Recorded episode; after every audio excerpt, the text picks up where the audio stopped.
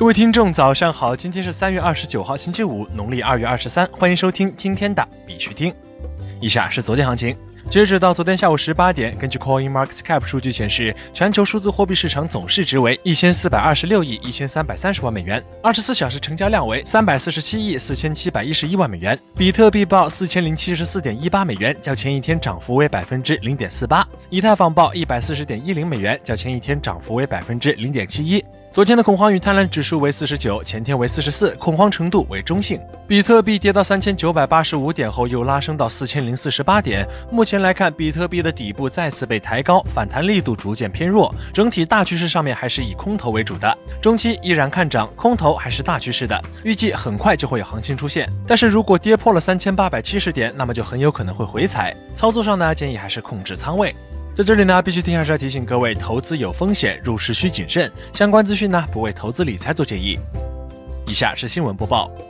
今日头条。OK 集团投资美国信托机构 Prime Trust 将共同推出稳定币 OKUSD。美国信托机构 Prime Trust 在官方渠道宣布，OK 集团已经完成了 Prime Trust 的战略投资，未来双方将进行深度合作，共同推出基于 OK Chain 的稳定币 OKUSD。金色财经此前报道，OK Chain 正处在最后的开发阶段，OKEX 计划在六月份发布测试网。德国第二大证券交易所与欧洲数字出版巨头合作推出加密交易所。据 Coin Telegraph 报道，德国第二大证券交易所 Bors Stuttgart 与欧洲数字出版巨头 Axel Springer 及其子公司 Finance 点 Net 合作，共同推出一个基于区块链的加密货币交易所。Bors Stuttgart 将成为即将成立的合资公司的大股东，Axel Springer 和 Finance 点 Net 将共同控制该公司百分之三十的股份。新交易所的正式名称尚未披露，将于二零一九年夏季在德国推出，将为零售和机构投资者提供服务。国内新闻。ZB 首个 Launchpad 抢购结束，VSYS 公链今日开盘。昨天下午两点到五点，ZB、BW、ZBG 分别开放联合 Launchpad 的首个项目 VSYS 公链，共计数十万人参与抢购，上线后立即售完。目前三大交易所官网面临紧急扩容。据了解，VSYS 公链由 POS 共识之父 Sunny King 创立，基于下一代 POS 到 SPOS 共识，定位于区块链数据库云，主网已于二零一八年发布，具有全民挖矿的超级节点生态。ZB 官方表示要将 VSYS 公链打造成下一个以太坊。VSYS 公链今天在 ZB 开盘交易。波场正式收购全球区块链应用商店必用宝。据官方公告称，波场正式收购全球首款区块链应用商店必用宝。必用宝汇集了海量行业 APP 和 DAPP，可提供多种区块链软件和游戏的一键式下载，以及数十款主流币种的浏览器导航、评级、指数等使用指南。未来还将支持多平台、多币种实时行情、多同平台交易量和交易价格、GitHub 代码进展查询。波场创一直以推动互联网去中心化为己任，致力于为去中心化互联网搭建基础设施。收购必用宝进一步丰富了波场生态，也实现了生态建设跨越式发展。火币 CEO 李林表示，下一个时代的行业竞争是传统巨头进场的高维度竞争。昨天，李林在火星财经 Power 中国区块链贡献者年度峰会接受采访时表示，交易所竞争或将出现两大变局。首先是新技术、新商业形态带来的变局，比如去中心化交易所等；其次是 Backed、乐天、SBI、Bet、JP 摩根、纳斯达克等正规军的入场。以上两大变局将推动行业开启高维度竞争。目前，火币正在提升量级、加快布局、加深护城河，做好高维度竞争的准备。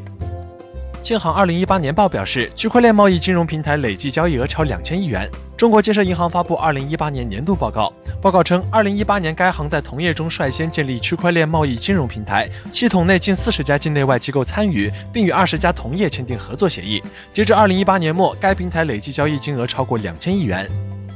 国际新闻：新版波宝钱包已经正式登陆 Google Play。据官方最新消息，新版波宝钱包安卓应用已经成功登陆世界上最大的安卓应用商店 Google Play。波宝钱包是波场区块链生态中用户基数最大的钱包，其插件钱包累计用户已经超十万。从团队获悉，iOS 版本应用已经在最后调试阶段，将于近期发布。瑞士五星级酒店多尔德将接受 BTC 和 ETH 支付。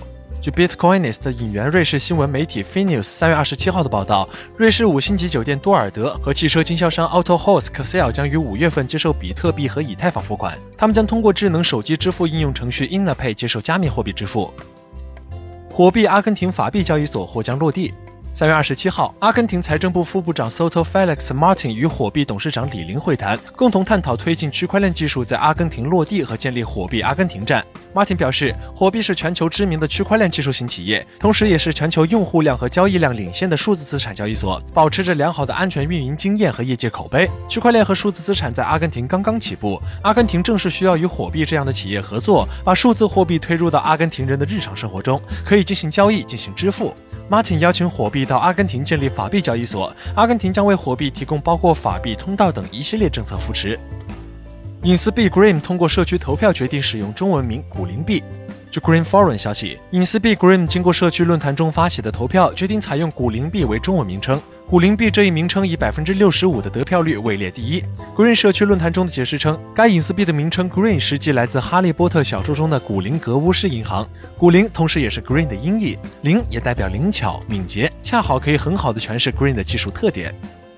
好了，今天的必须听新闻播报就到这里。更多区块链资讯呢，请关注我们的微信公众号 b i x u t i n g 下划线，也就是必须听的拼音加上一个下划线。